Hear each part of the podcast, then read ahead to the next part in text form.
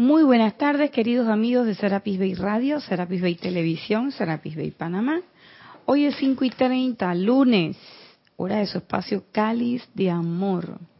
Yo soy Irina Porcel, la presencia de Dios Yo Soy en mí reconoce, bendice y saluda a la presencia de Dios. Yo soy en todos y cada uno de ustedes. Yo estoy aceptando igualmente. Bueno, escucharon eso. Hoy tenemos a la bella Erika Olmos en cabina, chat y cámara. Ella hoy es dueña y señora. Así que si usted quiere participar en esta clase, se comunica con Erika a través de Skype. La palabra es Serapis Bay Radio. Y ella con mucho gusto pasa su comentario o pregunta. Si está escuchando la clase en diferido, pues no tiene nada más que escribir a la dirección irina.serapisbay.com y con mucho gusto contestaremos o comentaremos según sea el caso. Eh, para este fin de semana tenemos un patrocinador. Tenemos Serapis Movie el domingo. Y la película es Belleza Inesperada. Mm, ese título dice mucho. Y está protagonizada por Will Smith. Y creo que el presentador o el anfitrión va a ser nuestro querido Gonzalo Gómez Melacini. Ah, perdón, es que vienen partida doble, dos por uno, estamos en baratillo. Los Gómez Liendo. Ya no es Gómez Melacini, ahora es Gómez Liendo, porque hay que meter a Vero. Así que con esa dupleta, con esa tripleta, porque con esa dupleta más el actor se perfila un Serapis Movie interesantísimo. Ustedes Solamente tienen que conseguir la película en su país porque transmitimos los comentarios, no la película. Se sintonizan a la una de la tarde que empieza la transmisión en vivo y en el transcurso de la el Serapi Movie le vamos a estar indicando las pausas para que entonces ahí sí en vivo participen y hagan sus comentarios. Pero usted está viendo la película en su casa, en la comodidad de su hogar. Qué pretty, ¿eh? Sí. Este, porque ir al cine y además tener un cine debate, comentarios y todo lo demás con los hermanos de Serapis Bay, oye, desde la comodidad de tu hogar, o me perdonan, pero eso es transmisión de lujo. Y eso se va a dar este domingo. Y bueno, nosotros tenemos una misión hoy. Tin, tin, tin, tin, tin, tin. Vamos a tratar de terminar hoy los dones que nos faltan. ¿Qué dones nos quedaban? Nos quedaban piedad, reverencia y gracia. Oh, dura. dignidad espiritual con esta chatera, yo, creo que va a estar duro. Porque la risa de la hermana Erika tiene esa cualidad bollante y contagiosa. Uno termina riéndose también, qué lindo. Dignidad espiritual, ecuanimidad, equilibrio y balance. ¡Oh! Topa un solo rayo.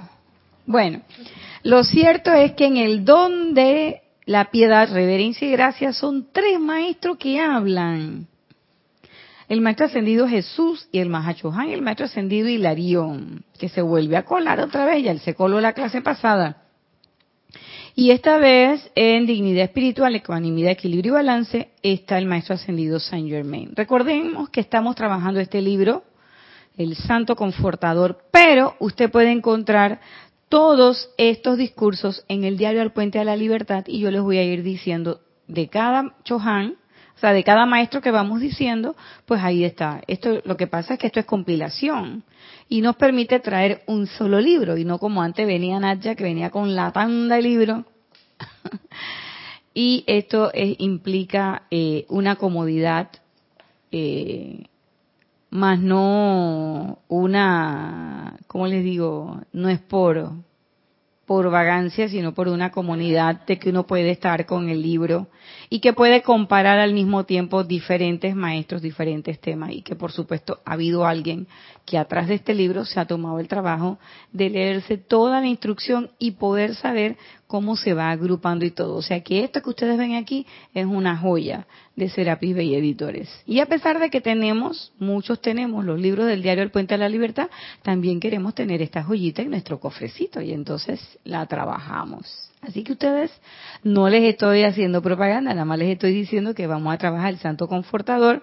Y si hay alguien por ahí que dice, ay, pero yo no tengo el Santo Confortador, bueno, pues búsquese hoy el diario a la Puente a la Libertad Jesús, diario al Puente a la Libertad Mahachohan, diario al Puerto a la Libertad Hilarión y el diario al Puente a la Libertad Saint Germain. Y entonces nos puede seguir la clase. A ver, Eriquita. Antes de, de zambullirnos, pero yo creo no sé, de zambullirnos en esos dones del Espíritu Santo, vamos a, a, a, leer quiénes son las personas que están desde tempranito conectados a tu clase. Hacha la vida. Sí, sí, sí, vamos a los saludos. Desde Mayagüez, Puerto Rico. Flor Narciso. Flor Narciso, por supuesto. Dice, Dios te bendice, querida Irina, y Dios bendice a todos mis hermanos. Reporto mi sintonía a la clase. Dios te bendice. Eh, Flor Narciso, ay bendito, hasta Puerto Rico. Aunque Flor Narciso también hay que decirle, hay que decirle chama. También, sí, También, sí, la, la, la, la, sí. dos, Ella es la Liga de las Naciones. Y también nuestra chica desde Dallas, Texas, Leticia López, dice mil bendiciones y un abrazo a todos en sintonía en la clase de Naya. Hola, mi amor, ¿cómo estás? Leticia Flores, bienvenida. Chuleta. Dos, es como un triángulo. Oh my God. Puerto Rico, Estados Unidos, Pa- Panamá. Apriete ese, ese triángulo. Bienvenidas, chicas, a las que reportaron sintonía y a los que no quieren reportar sintonía o están, son timiditos, están ahí bajo el anonimato del Internet. Les digo hola. Aunque ustedes no lo crean, los estoy viendo. bueno, vamos a empezar. Don, piedad, reverencia y gracia. Oiga, yo le voy a decir una cosa, mis queridos. Ven así como me estoy rascando la cabeza. Eso me ha estado caminando, caminando, caminando, caminando toda la semana. Porque de todos los dones, este era el don que yo decía, ay, qué chuleta, cuando llegue ese don, ¿yo qué voy a decir? Entonces me acordé de una canción que, que tocan los bambán, una música de, de salsa cubana, y la canción se llama Eso que anda. Y ellos dicen, ellos para referirse a un, a un concepto muy, muy cubano, de que por ahí andan cosas. Aquí en Panamá le decimos la cosa. Tú dices, viene la cosa. Y la cosa puede ser algo súper bueno, o puede ser algo que, oh, que te, que te, que te va a asustar, pero que nunca es malo. Siempre es una cuestión que tiene la connotación de sorpresa.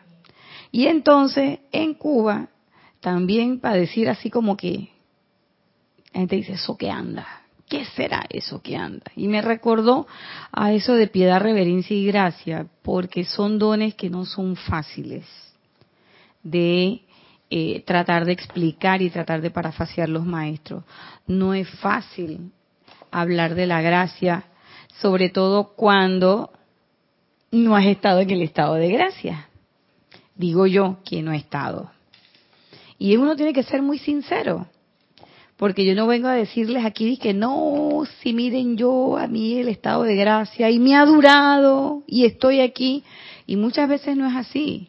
Muchas veces el instructor conversa, habla y diserta precisamente sobre las cosas que tienen que hacer huequito en su cabeza o hacer un nicho, un nidito en su corazón.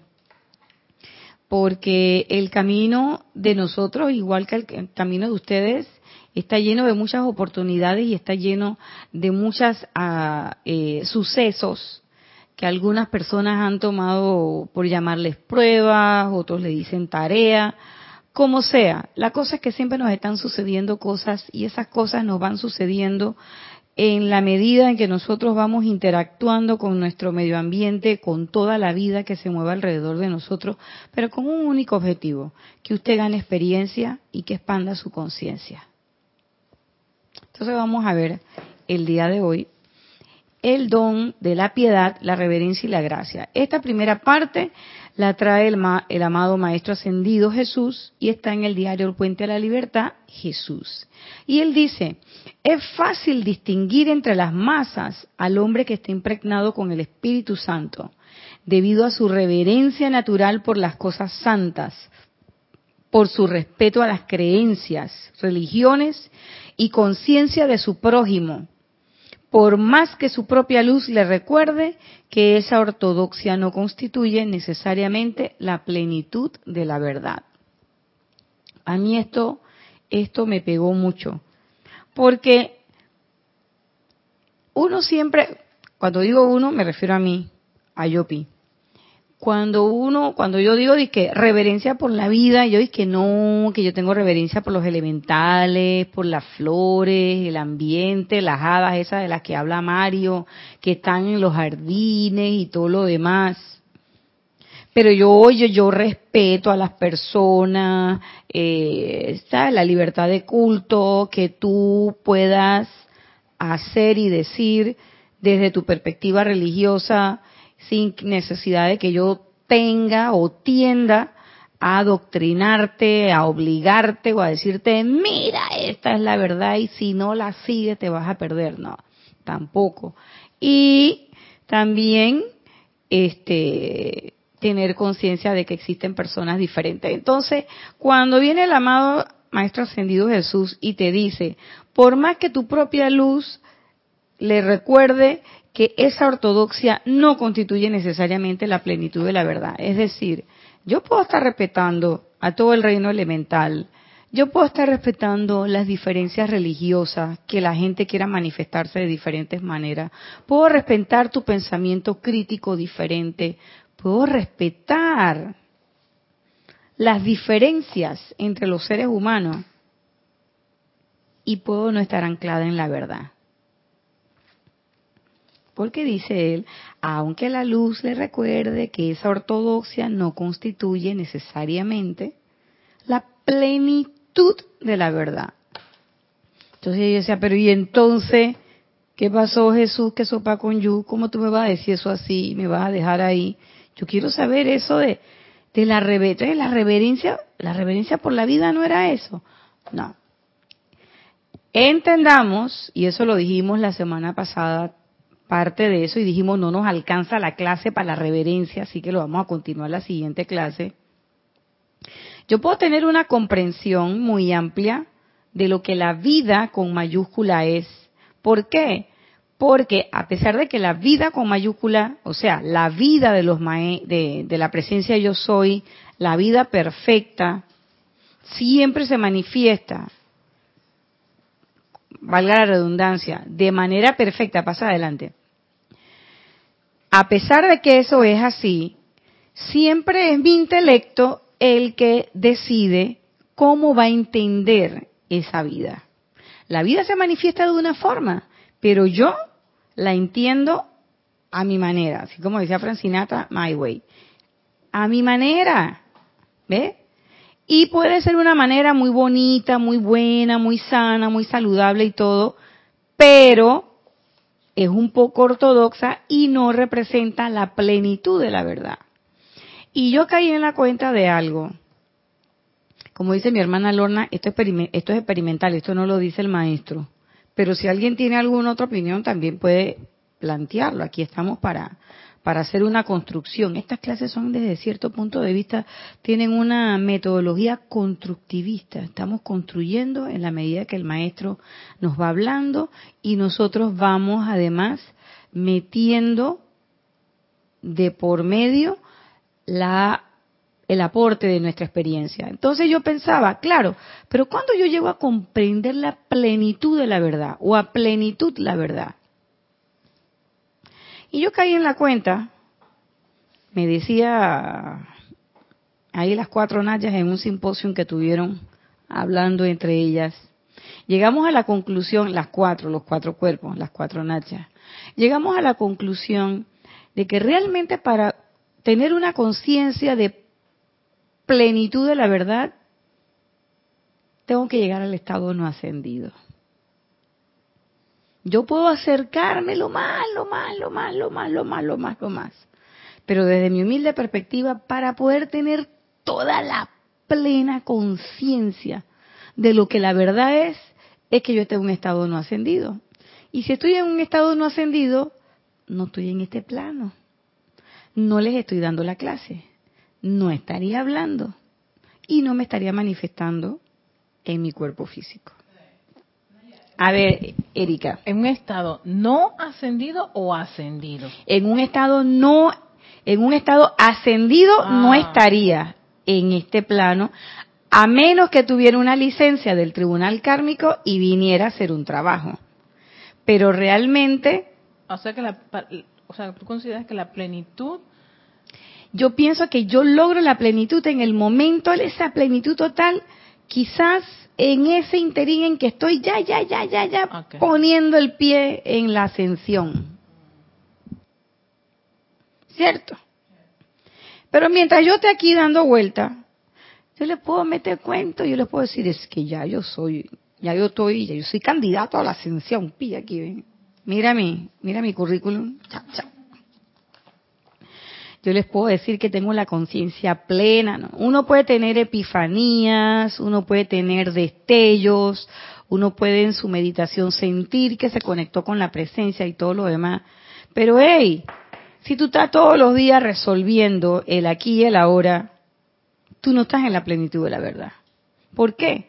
Porque la plenitud de la verdad es que yo soy la opulencia. Entonces, si yo todavía tengo la conciencia de que, hey, yo tengo que esperar los 15 y los 30 para los, ¿cómo es que dicen allá en Puerto Rico? Los flornacitos, los chavos, para que me llegue la plata, Fíjense lo que estoy diciendo, la conciencia. Si yo todavía estoy apegada y tengo todavía el temor de que me llegue la carta y que ahí viene el cambio de gobierno, cuando viene el cambio de gobierno, chus, si me quedo sin trabajo, yo mejor me quedo aquí, pero tú no estás haciendo un decreto, tú no estás diciendo. Y no es que ahora yo voy a llegar donde mi jefe y ta, ta, ta, lo voy a cachetear y me voy a portar mal y voy a hacer lo que me da la gana y no voy a ir a trabajar y no voy a ¿Por qué? Ah, porque la presencia me va a sostener. Porque yo soy la opulencia. Perdóneme, eso es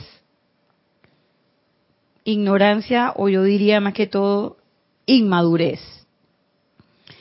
Pero uno trabaja, pero uno sabe o cree saber o se acerca al conocimiento pleno de que ese, esa sustancia dinero y que ese valor que te dan por un empeño profesional no depende de la persona que tienes enfrente, no depende del partido que suba o que baje, no depende de que éste vaya o venga.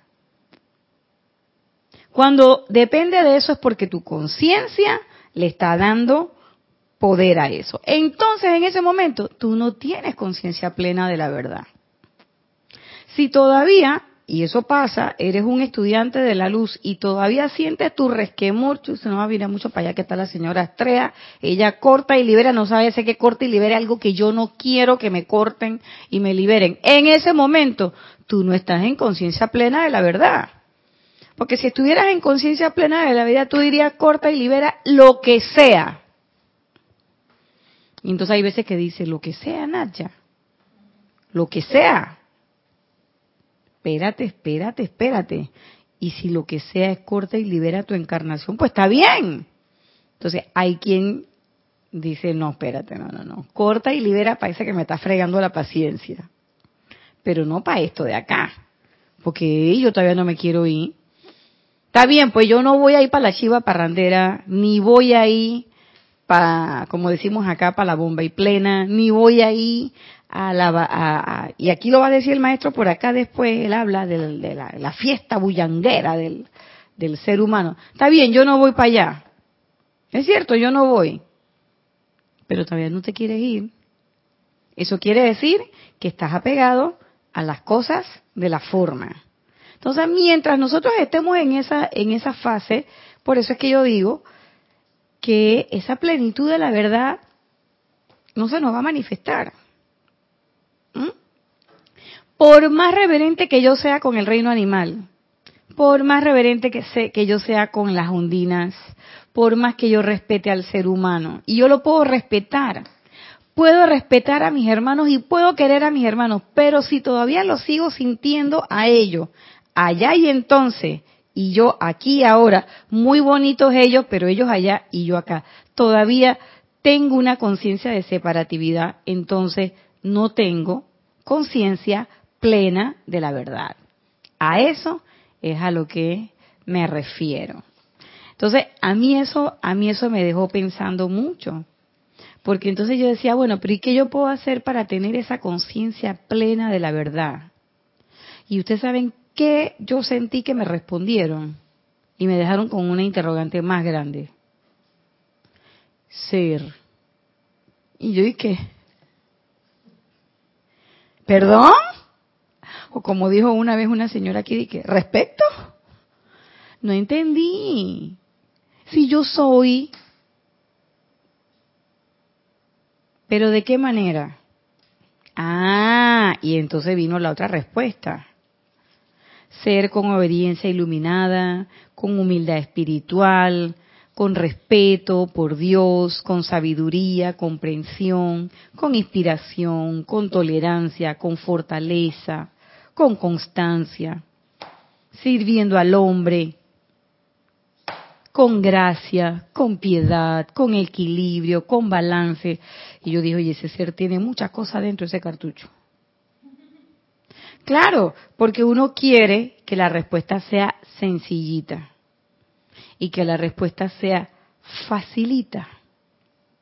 Pero llega un momento en que estamos hablando de los dones del Espíritu Santo, no estamos hablando de cualquier de cualquier ser y por eso es que dice el maestro, que es fácil distinguir entre las masas a los que tienen al hombre que está impregnado por el Espíritu Santo.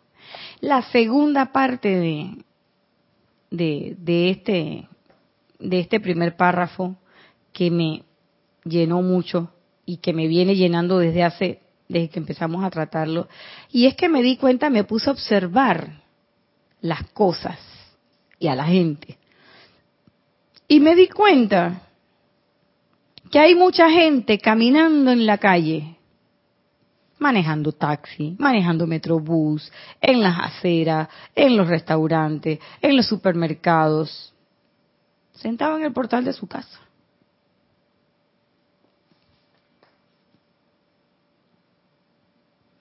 Que tienen una reverencia natural por las cosas santas y que tienen muchos dones de estos y que cuidado que son personas que están impregnadas por el Espíritu Santo y no son estudiantes del yo soy, porque no saben que existe la enseñanza del yo soy. Luego, entonces, ¿qué? Casi como que me cayó el cuara nuevamente. Yo no necesito, o lo voy a refrasear de otra manera, yo puedo ser un estudiante de la luz y no estar impregnado por el Espíritu Santo. Y yo puedo ser una persona común y corriente afuera, pero con un corazón puro y con una presencia yo soy manifiesta y estar impregnado de los dones del Espíritu Santo. Es decir, yo tengo que desaparecer, yo, estudiante de la luz, tengo que desaparecer de mi intelectualidad ese concepto de que para yo poder saber del Espíritu Santo, tengo que estar. Y entonces, ¿eso qué quiere decir? Eso quiere decir que el, todo el que no esté en la enseñanza, entonces no puede ser tocado por el Espíritu Santo. Y eso no es cierto. Entonces, cuando yo pienso de esa manera, vuelvo y me separo del resto del mundo. Y me paso al bando de aquellos que dicen de que, hey, la fila de los que quieren la salvación y los que tienen la salvación segura está por aquí. ¿Tú en qué fila estás? Ah, no, ya tú sabes dónde vas, ven para acá. Si no estás en mi enseñanza, vas a arder ya tú sabes dónde. ¡Wow! ¡Qué cosa más terrible! Entonces, no. Por supuesto. Y ahora volteamos la moneda. Si yo soy un estudiante de la luz, yo creo, yo tengo esa certeza de que yo debo hacer todo lo necesario que esté en mis posibilidades, así sean muchas o pocas, por querer acceder a tener la gracia, la piedad, la obediencia, cada uno de los dones del Espíritu Santo. La gente que está allá afuera no está obligada y muchos lo tienen. Pero si yo estoy aquí en la enseñanza, para mí, vuelvo y repito, no lo digo para todos, pero si yo estoy aquí en la enseñanza, yo creo que llega un momento en la escuela en que va a ser menester pasar de grado y ser receptivo de los dones del Espíritu Santo, decíamos en la clase pasada, es ser receptivo de los regalos, de los regalos de Dios, de la presencia yo soy. Y esos regalos, ¿por dónde van a pasar? Esos regalos, ya dijimos en la clase pasada, no es que me los van a traer, me los trae otra persona. Ay, qué lindo, me trajiste un regalo envuelto en un lazo y son mis regalos. Mírame la cara cuando digo que son mis regalos. ¿Mm? Pero, pero, resulta ser que los regalos sí son para mí, pero son para los demás también. Entonces los regalos se van a verter a través de nosotros. Los dones del Espíritu Santo son regalos. Por lo tanto, la reverencia, la piedad y la gracia son dones. A ver, Kira. Pero en ese momento tuve que abrir y cuando llegué, de repente se me olvidó qué iba a decir, pero ya me acordé. sí, ya me acordé. Sí que, ¿sabes, Irina? Son muchas las formas de llegar a Dios. Uno no tiene por qué pensar que lo suyo es la única forma. Eso está clarito. Son muchas las formas, hay muchos movimientos eh, y cada quien se ubica en donde siente que ese es su lugar. Así es. Y me parece que en base a lo que estás diciendo, que, me gusta mucho, sobre todo en la reverencia, creo, en respeto, yo creo que el conflicto surge cuando yo estando en mi lugar quiero sacar a otra persona que está en otro lugar y jalarlo para donde mí pensando que donde yo estoy, él está mejor. mejor. Exacto. Y, muchas veces no es así. Ah, exactamente, eso es porque nosotros podemos tener un nivel de realización en el lugar donde estemos. ¿Y qué es lo que nos toca? Donde quiera que nos vayamos a situar, ser lo mejor en ese lugar. Si tú vas a ser eh, de la religión de la bolita verde, vas a ser una hermosa, divina y majestuosa bolita verde. Manifiesta aquí y ahora. Si te vas para la religión de los círculos cuadrados rectangulares? Pues también, si te vas a, así como decía Merlí, te vas con los peripatéticos, pues voy a hacer una peripatética de primera categoría. Si te vas a meter acusmático, pues voy a hacer un acusmático el mejor que se pueda. Igual, yo voy a ser un hombre de ciencia porque la ciencia, la medicina o la robótica o la informática, entonces vas a ser el mejor en esa rama. Y créame que a través de usted esos dones van a bajar.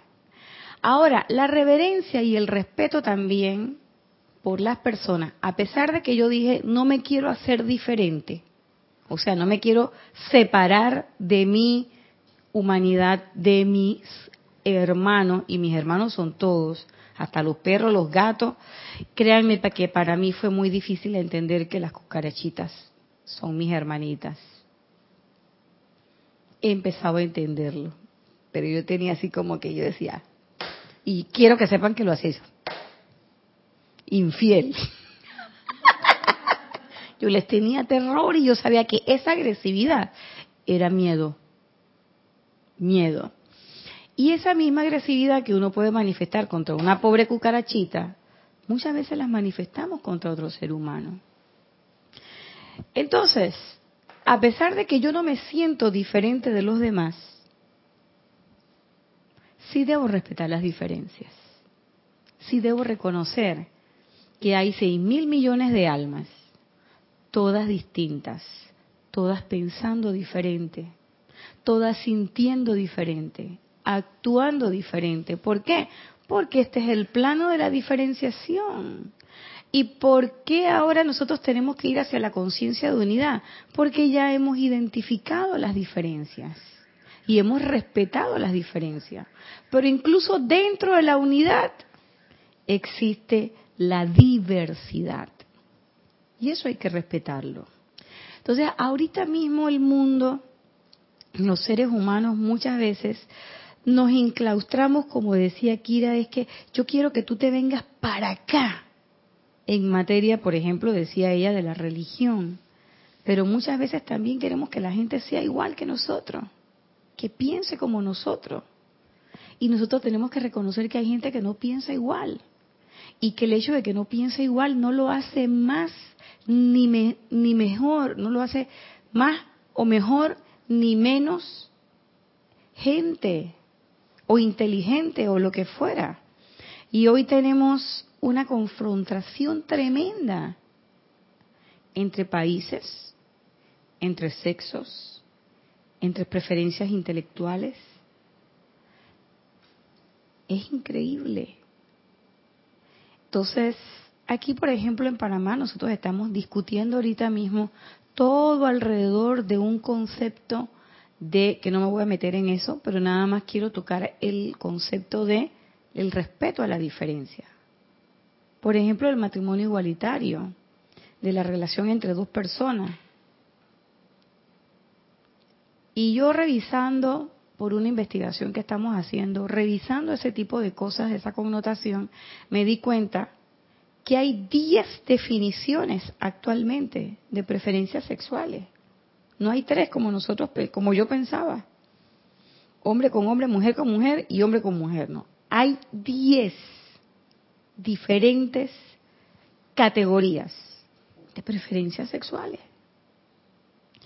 Y después de todo yo me preguntaba, pero si yo tengo el principio de generación en mí y yo soy algunas veces femenina y otras veces masculina, ¿a mí qué me importa el sexo?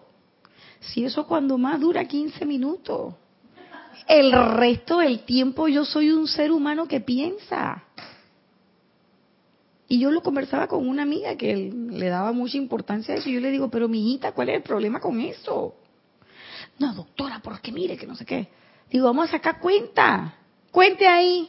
Y lo que nos salió, tiempo promedio 15 minutos. Que el que más dura 45. El día tiene 24 horas. Pero ella, lo que le dije la semana pasada es que la gente utiliza la enseñanza y lo que uno les dice en contra de uno, ahora van a ver. Yo le dije, y el resto de las, 24, de las 22 horas y 15 minutos que te quedan, ¿qué vas a hacer? Me dijo, ay doctora, usted me dijo que el tiempo no existe. Pero bueno, el argumento cogió por otro lado que no es el objeto de la clase. Pero lo que les quiero decir es que hay tantas formas y estas categorías que son, estas categorías son cuadritos que la mente humana hace. Ya vamos por 10. Dentro de cinco años van a ser 14. Y en el 2030, cuando ya yo haya dejado estas vestiduras, espero, Dios mío, y esté por allá con en los cielos Tuchita de Mario Pinzón, va, serán 30. ¿Y cuál es el problema? ¿Cuál es el problema? Que queremos obligar a los demás a pensar como yo. Y además califico. Es que eso que haces es malo. Y lo que yo hago es bueno. No, porque es que esto, la ley dice esto. Y si la ley cambia. Yo me acuerdo cuando Jorge nos hablaba de los concilios vaticanos y decía, bueno, un día cerraron el infierno ¿Eh? Y de repente vino un papa y lo, abrió, y lo abrió. ¿Ya? Ahora yo estaba viendo una serie en Netflix que trata sobre la vida de Enrique VIII. Y en un momento y de un plumazo, él agarró y cambió todos los cánones de su iglesia.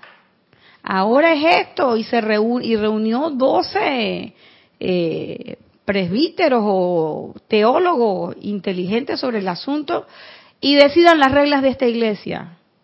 Y es una iglesia que ha, existe hasta el día de hoy.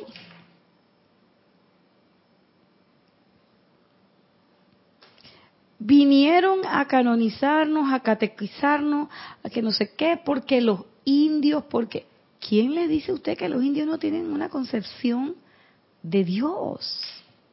Ah, no, porque es diferente. ¿Cuál es el problema? Entonces, ¿cuál es el problema? ¿Por qué te ofende mi indigenismo? ¿Por qué te ofende mi negritud? ¿Por qué te ofende que yo sea metafísica? A mí me ha pasado y he sido discriminada por eso. ¿Por qué te ofende que yo haga yoga, que yo sea vegetariana o que yo no coma carne, aunque no sea vegetariana? Bueno, no como carne roja, pero como pescado y como, como pollito y huevito y todo eso. Pero ¿por qué te ofende? ¿Por qué te ofende que yo no quiera fumar y que quiera un ambiente libre de humo? ¿Por qué te ofende que yo no tome y tú sí tomas? ¿Por qué te ofende que yo no baile y tú sí bailas? Y no es que a mí me hayan puesto una regla, pero bueno, no me da la gana, pues no quiero. No tengo ganas de bailar o no tengo ganas de tomar. Pero el día que me quiero tomar una copa de vino, me la tomo. Pero me pasó y, ¡ay! Tú no tomas, te metiste a monja. Y yo dije, cálmate, espérate, ¿qué te pasa?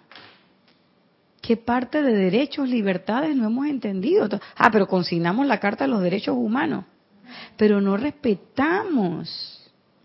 ¿Y qué yo entendí? Fíjense, yo entendí que cuando yo no respeto a los demás, es porque no me respeto a mí misma no respeto mi diferencia. Y yo no quiero ver diferencia. ¿Saben por qué? Porque cuando yo me miro al espejo, la diferencia que yo veo no me gusta. Por eso yo quiero que todo el mundo sea igual. Para yo poder meterme en ese mundo y mimetizarme con ellos. Por eso es que yo quiero que el mundo, todo que todos sean iguales y que todos piensen iguales. ¿Por qué? Porque o yo no me siento capaz de hilar un pensamiento, de establecer un argumento, o a última hora, si yo respeto las diferencias, a última hora mi, mi diferencia yo la siento más deficiente que las diferencias de los demás. A última hora no me siento tan cómoda conmigo mismo como yo decía. Y yo veo que en el trasfondo de la intolerancia que existe sobre la diversidad es que simplemente hay una intolerancia conmigo misma. Y fíjense que la intolerancia va en todo, porque nada más la ponemos desde el punto de vista de las personas. Pero yo veo cómo se construyen las viviendas. Cuando alguien llega, tú ves un lugar muy bonito, lleno de árboles, ¿y qué hace la constructora? Arrasa con todos los árboles, ¡pap! Y hace una mesa de billar deja eso sin un solo árbol, hasta que la tierra roja surge, le mete cemento a todo y te deja tres metros cuadrados de jardín y te dice, te estoy vendiendo una casa con jardín. Te estoy vendiendo una casa con jardín. ¿Y eso para qué es? Para que no haya diversidad. amurallamos esas construcciones, esas, eh, y ustedes saben qué es lo que pasa. La gente no puede cambiar el color de su casa. El color de la casa tiene que ser igual que el de todo el mundo. No puedes modificar el frente de tu casa, porque tu frente tiene que ser igual que el de todo el mundo. No puedes, y es una lista de no puedes, no puedes, no puedes, no puedes. ¿Qué es lo único que sí puedes hacer? Modificar la parte de adentro. Y para mí eso trajo un mensaje subliminal, una enseñanza interna. ¿Y saben cuál es? ¿Saben qué fue lo que yo encontré? Que el mensaje que nos están mandando es que tú puedes cambiar todo lo que tú quieras por dentro, mientras por fuera tú aparentes ser como todos los demás. Y alguien me va a decir, oh, Nadia, eso está agarrado de los pelos. Pero bueno, para eso que estamos aquí, ¿no? Pero yo lo veo así. Ese es el mensaje que a mí me están mandando. Ah, no, no, es que todos tenemos que ser igualitos. Todos tenemos que hacer lo mismo. Si tú adentro quieres hacer otra cosa, hazlo y calladito. Entonces ahí es donde yo hago que mi transformación muy interna, pero por fuera sigo consumiendo en la sociedad consumista esta que tenemos, me sigue llegando la provisión divina y la sigo gastando en, nimiedades, sigo igual de aprensivo que todo el mundo con lo de las cartas, los 15 y los 30 y todas, no, pero yo medito, yo no como carne, yo tal cosa, yo hago esto, yo hago lo otro, por dentro muy cambiada, muy cambiada, muy cambiada, pero por fuera igualita. Entonces estoy metida en la comunidad esa, amurallada. Y las comunidades están amuralladas, ¿por qué? Y todas igualitas, ¿por qué? Por miedo. A que vengan, a que me roben, a que no sé qué, a que no sé cuál. O simplemente el miedo más común del ser humano. A que otro me esté mirando. Yo no quiero que estén mirando qué es lo que yo tengo adentro de mi muralla. Yo me creo mejor que los demás porque yo vivo en una colonia amurallada, tengo guardia de seguridad que me cuida y todo, tengo mi área social.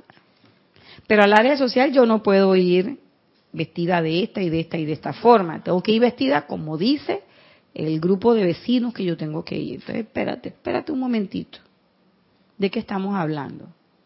Estamos hablando de que estoy permitiendo de que esa determinación la y tú me vas a decir, ¿y entonces dónde vas a vivir?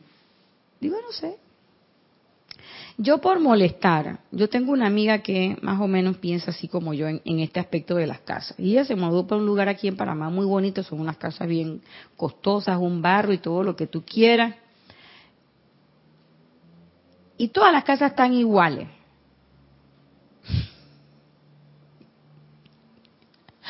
Pero ella a su casa le puso un gnomo. Sí, en el jardín. Y entonces ella le preguntó al hombre de la del grupo de vecinos, ¿dónde dice que yo no puedo poner el gnomo? No, de verdad que no, que no sé qué está bien. Empezaron todo el mundo a poner gnomo. Ella vino y quitó su gnomo. Y entonces tiene una, pone una bandera. Ahora tiene la bandera de la rosa roja con la rosa blanca de los Tudor. Cuando le preguntaron, y que no, es que estoy viendo la serie en Netflix pero ella todo el tiempo busca algo y cambia. Y ella dice, no, pero ahí dice la decoración permanente, no dice la decoración temporal. Entonces ella siempre busca algo para ser diferente, para hacer diferencia dentro de el común. Y yo me dije que, mm, está bien. Pero yo, yo tú me hubiera mudado, pero bueno, ella le gusta vivir allá. Pero eso es el respeto por la diversidad. Si nosotros no tenemos respeto por la diversidad, ¿de qué reverencia por la vida estamos hablando? Es que yo soy reverencia por la vida. Ay, no, pero eso está mal. Eso de no comer carne, de, comer carne, eso está mal, eso no se hace. Un estudiante de la luz no come carne. Entonces, cuando yo digo una cosa como esa y me pongo en ese plano, yo estoy siendo irreverente con el resto de las personas que han decidido hacerlo. ¿Mm? Así de sencillo. Yo, yo antes era de las que yo iba y le quitaba, el, le quitaba los cigarrillos a mis amigos. Digo, apaga eso, que eso te va a matar. Ya yo no hago eso. Pero a veces me dicen, oye, tú no apareces. Digo, no, es que ustedes fuman. Yo no quiero respirar aire de cigarrillo. Entonces nunca vas a poder estar con nosotros, digo, aparentemente. Mientras fumen, no creo que vaya. Entonces, ¿qué he logrado? Este fin de semana tuvimos una eh, un encuentro día sábado, un grupo de amigos. Teníamos 30 años que no nos veíamos. Y de repente me di cuenta, alguien le comentó a esta otra persona. Y él salía cada rato al jardín. Nosotros estábamos adentro en la casa. Él salía a fumarse su cigarrillo. Ya no lo fumaba adentro. ¿Por qué? Porque adentro, no solamente yo, habíamos como cuatro o cinco que no fumábamos. Yo dije, mira, ve, esa es una persona que tiene reverencia. ¿Por qué? Porque sabe, quiere hacer lo que él quiere, pero claro, si ustedes se ponen muy, muy, muy hilan, muy fino, usted dice, no, pero estaba fumando afuera, las plantas, las hadas de Mario Pintón, los gnomos y la sílfide. Digo, bueno, pues ahí sí ya, ¿qué quieren que les diga? Pero por lo menos está empezando por esa conciencia. En algún momento yo espero que él diga, ¿sabes qué? Yo no necesito, porque yo me tengo que separar del grupo para poder hacer esto. ¿Sabes qué? No, yo voy para allá. En algún momento espero. Luego el maestro ascendido Hilarión dice, él habla también de la piedad, reverencia y gracia, y él empieza diciendo que él fue uno de los que no conoció al Maestro Jesús. Siendo yo uno de los que perdió al gran heraldo cristiano debido a una falta de gracia, puedo hablar con autoridad de recomendar el cultivo de esa cualidad de Dios, es decir, de la gracia. La mente externa atiborrada con tantos restos de intelectualidad, con sentimientos intolerantes, impulsando su voluntad a través de hombres venales, la carne bullanguera, ¿Se acuerdan que le dije? ¿Eh? Eso lo dice el maestro, eso no lo dije yo. La carne bullanguera emite vibraciones que repelen la delicada esencia de la gracia. Al igual que la paloma, el emblema espiritual del Espíritu Santo es la gracia personificada. La gracia espiritual que le da al alma la capacidad de responder al espíritu interno, que tiene que ser invitada con amorosa sinceridad, cariño y amable invocación. Entonces, aquí otra vez me quedé yo en Babia, porque dije, perdón, ¿no es que la gracia bajaba? ¿Cómo que la gracia tiene que ser invitada? Y sí, la gracia espiritual que le da al alma la capacidad de responder al espíritu interno. Y pocas veces los maestros ponen la palabra tiene. Y ellos dicen, tiene que ser invitada con amorosa sinceridad, cariño y amable invocación. Y yo dije, Nadia, eh, tú la has invitado a la gracia? Reconozco que no. Yo dije, bueno, la gracia, el día que yo me ilumine, cuando yo logre todas estas cosas, yo caigo en estado de gracia. O sea, que yo iba, yo me iba a resbalar y iba a caer. Muy sutilmente. O que eh, la presencia yo soy me la iba a bajar. Fíjense, nuevamente, es sutil, es que cada vez la cosa se hace más sutil. Yo digo que cada vez hilamos más fino y entonces a mí eso me da cosa. Porque cuando tú dices que caigo en estado de gracia o la gracia se derrama, y yo lo he dicho, que que se derrame la gracia, no sé qué, no sé cuánto, no sé qué. La gracia no se derrama. Se invita con amorosa sinceridad, cariño y amable invocación. Cuando yo digo estoy en, en, la otra, en la, en la primera parte del discurso, estoy en el discurso de la separatividad. ¿Por qué? Porque estoy pensando que o el maestro, o la presencia, o los ángeles, alguien que me va a traer la gracia. Y la gracia la tengo que invitar. Pero caí en la cuenta de eso, de que la gracia es, vamos a poner, vamos a ponerle carita de niña. La gracia yo me la imagino así como un hada, como esas hadas delicadas que de niños eh, pintábamos y veíamos en los cuentos, muy delicadas. Y ellas vienen donde las almas delicadas también. Miren, yo hace años tenía una casa en un lugar de montaña y a mí lo que me gustaba de ese lugar, y yo se lo comenté una vez al señor que, que me ayudaba con el jardín, digo, ay, aquí sí hay pajaritos. Oh, vamos a ponerle comederos y empezamos a ponerle comederos y cositas y agua.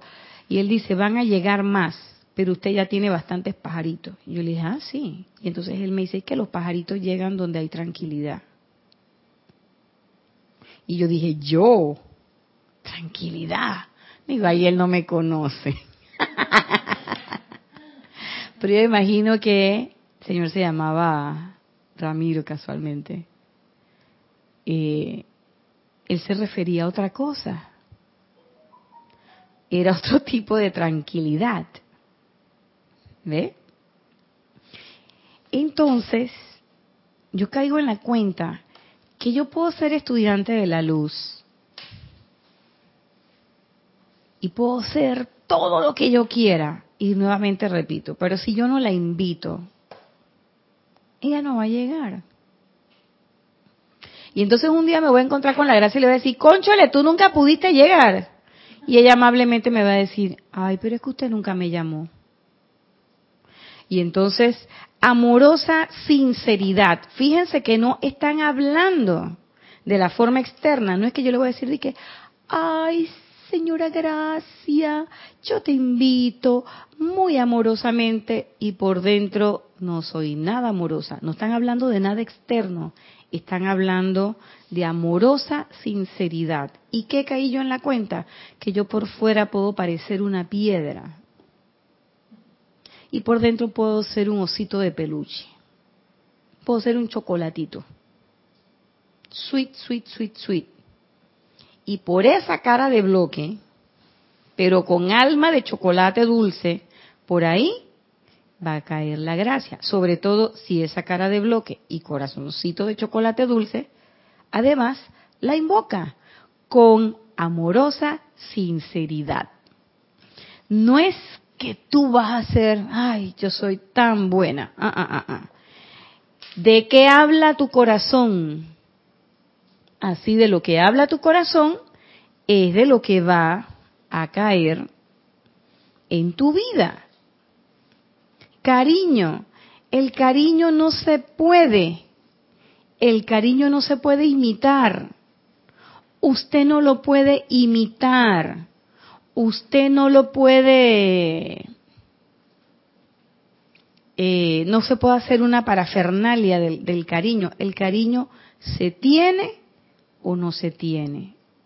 Y usted lo va a manifestar de diferentes formas. No solamente es siendo eh, dulce y suave. Yo quisiera ser dulce y suave como es Erika cariñosa, tener esa sonrisa que entusiasma. Pero mi sonrisa no es así. Cuando yo me río, es como que se estuviera riendo Margarita Danju. Y para el que quiera puede, puede entrar a Serapis Bay y escuchar la risa cuando yo, cuando yo hice de Margarita. Así me río yo. Y yo me acuerdo cuando yo me reía con Jorge y dice Jorge, oh, hasta que se me espeluca porque es una risa distinta. Pero no quiere decir que una sea mejor que la otra, lo único que quiere decir que son distintas. Entonces no nos debemos dejar llevar por las parafernalias externas, por las envolturas, sino tenemos que tener un cariño real, una amorosa sinceridad y una amable invocación.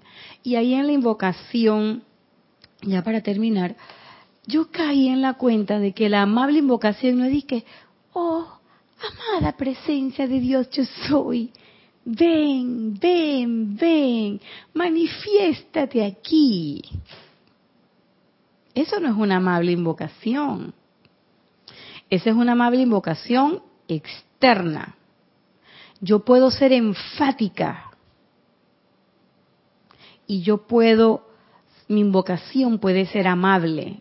Y recuerdo una definición de amable que dio nuestra hermana Ana Julia Morales en una en unos días de oración y eso se me quedó grabado que decía que amable era digno de ser amado. A mí me derritió. Entonces cuando tú dices, y yo tengo una hermana que viene y levanta la brazo y dice, magna presencia, yo soy. Cuando esa mujer hace eso, yo me siento digna de ser amada, yo siento que el amor va bajando y a veces lo hace ¡ey! fuerte. Esa es una invocación amable. Y a esa misma persona la he visto después decir, magna presencia, yo soy, taca, ta, taca, ta, taca, ta, taca, ta, y se siente lo mismo. ¿Qué les quiero decir con esto? Que recuerden que la invocación es un acto expreso de tu voluntad, de tu voluntad yo soy. Y es un acto que viene pensado, sentido. En la invocación está la manifestación divina. Si usted lo hace con convicción, si usted lo hace desde el fondo de su corazón, si usted lo hace a plenitud, convencido de que usted está invocando y de que usted está en ese momento magnetizando ese poder de su corazón. Si cada vez que nosotros habláramos, si cada vez que nosotros moviéramos nuestras manos, si cada vez que nosotros escribiéramos algo, si cada vez que nosotros pensáramos, estuviéramos plenamente convencidos de que es energía divina la que nosotros estamos moviendo. ¡Wow! Las cosas serían diferentes. Lo que pasa es que a veces nos olvidamos y metemos a la personalidad de por medio para que ella haga su discurso. Y ella te convence de que el discurso quedó bien, pilla. Claro, porque es ella la que está hablando, la personalidad. Pero aunque el discurso sea breve, mínimo, corto, si es un discurso que viene de tu corazón, si es una invocación que está hecha con plena convicción y además le metemos el poder de la visualización. Y cuando decimos Uriel y Doña Gracia, yo estoy sintiendo que de verdad estoy invitando a Doña Gracia, ven acá, hermanita. Siente, esa es la, la alarma. Siéntate aquí. ¿Eh?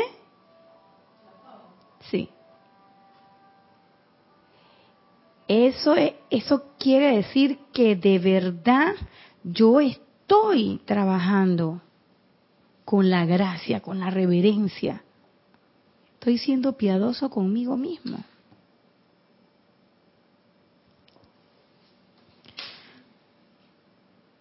Amorosa sinceridad, cariño y amable invocación. Recordemos estas, estos dones que tienen que ver, que nos ha traído el amado Maestro Ascendido Hilarión y el amado Maestro Ascendido Jesús. Recordemos eso. Eso forma parte de nuestro entrenamiento, de lo que nosotros queremos ser.